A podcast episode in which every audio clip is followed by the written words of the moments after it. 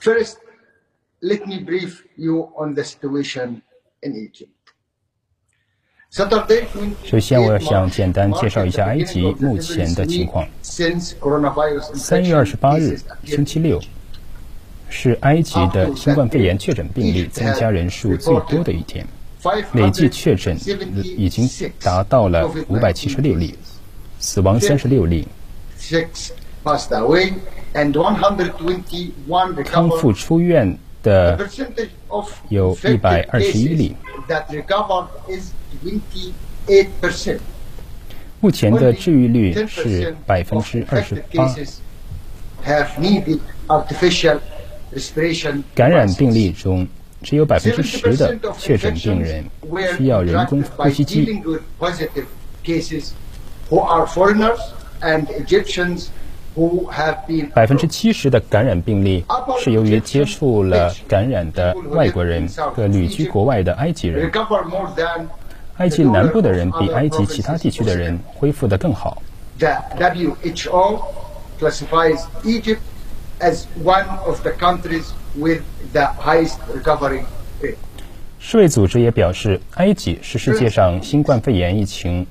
治愈率最高的国家之一。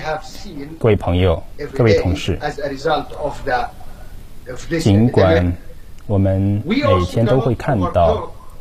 新冠肺炎疫情造成的悲惨场面，但我们不能忽视其积极的一面。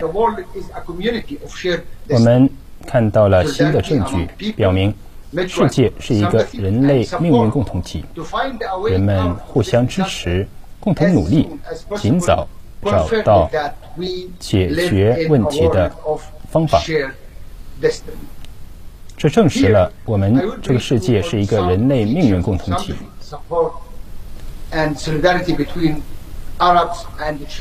我还想简单谈一下，在这场危机中，阿拉伯国家和中国在疫情应对方面的互相支持。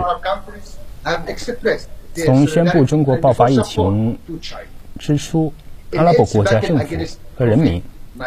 就对中国抗击病毒的战斗表示声援和全力的支持，并表示对中国抗击病毒的能力充满信心。这种声援和支持表现在多种形式，也表现出很多特点。在政治层面，阿拉伯国家领导人通过电话、信函向中国国家主席习近平，或者通过他们的外交部长向中国外交部长王毅，表达了各自国家对中国的立场，并对中国为防控病毒所采取的措施表示高度赞赏。另外，埃及于三月初派遣卫生部长访华，表达对中国人民的声援。在人道主义层面，也就是所谓的患难见真情，许多阿拉伯国家都向中国提供了紧急医疗援助，帮助抗击疫情。阿拉伯各界人士也对中国抗击新冠肺炎疫情表示声援和支持。另一方面，中国也一直以公开、透明、高度负责的方式与阿拉伯国家有关部门分享信息。各位朋友，各位同事。在很多次的电视采访中，我都表示了对中国有能力打赢这场仗的信心。这不仅是因为我对一个我认为我非常了解的国家抱有的好感和热情，也因为我对中国政府和中国共产党付出的辛勤努力，以及中国人民对。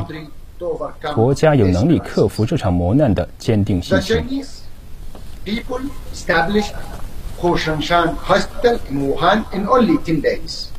中国仅用十天的时间就建成了武汉火神山医院。中国政府采取了史无前例的措施，控制疫情蔓延，动员群众，并向受疫情影响最严重的地区提供医疗物资，动员了全国各地的医院共同应对疫情。中国能够在应对疫情方面取得成功。也因为他有一个纪律严明的政党为人民服务，中国共产党基层党组织在这场战斗中发挥了重要作用。中国共产党具有很强的组织动员能力。这一点在灾难面前得到了很好的体现。外界很多人不了解中国的基层党组织。这次疫情呢，也让外界有机会更多的了解中国制度。基层党组织被动员起来。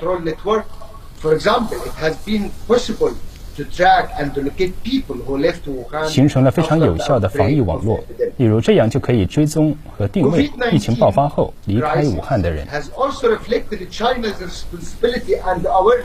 新冠肺炎疫情也也反映了中国对本国公民和世界各国人民的一种责任感，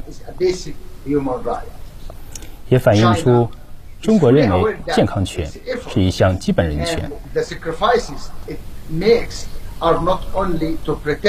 中国也深深知道，自己的努力和牺牲不仅是为了保护本国人民，也是为了保护地球上的每一个人。各位朋友，各位同事，中华民族在每次挫折中都会变得更加强大。疫情防控是非常艰难的。中国的每一次努力都不仅是为了保护中国人民，也是为了保护世界各国人民。我们生活在命运共同体中，我们能够携手共同战胜新冠肺炎疫情。谢谢。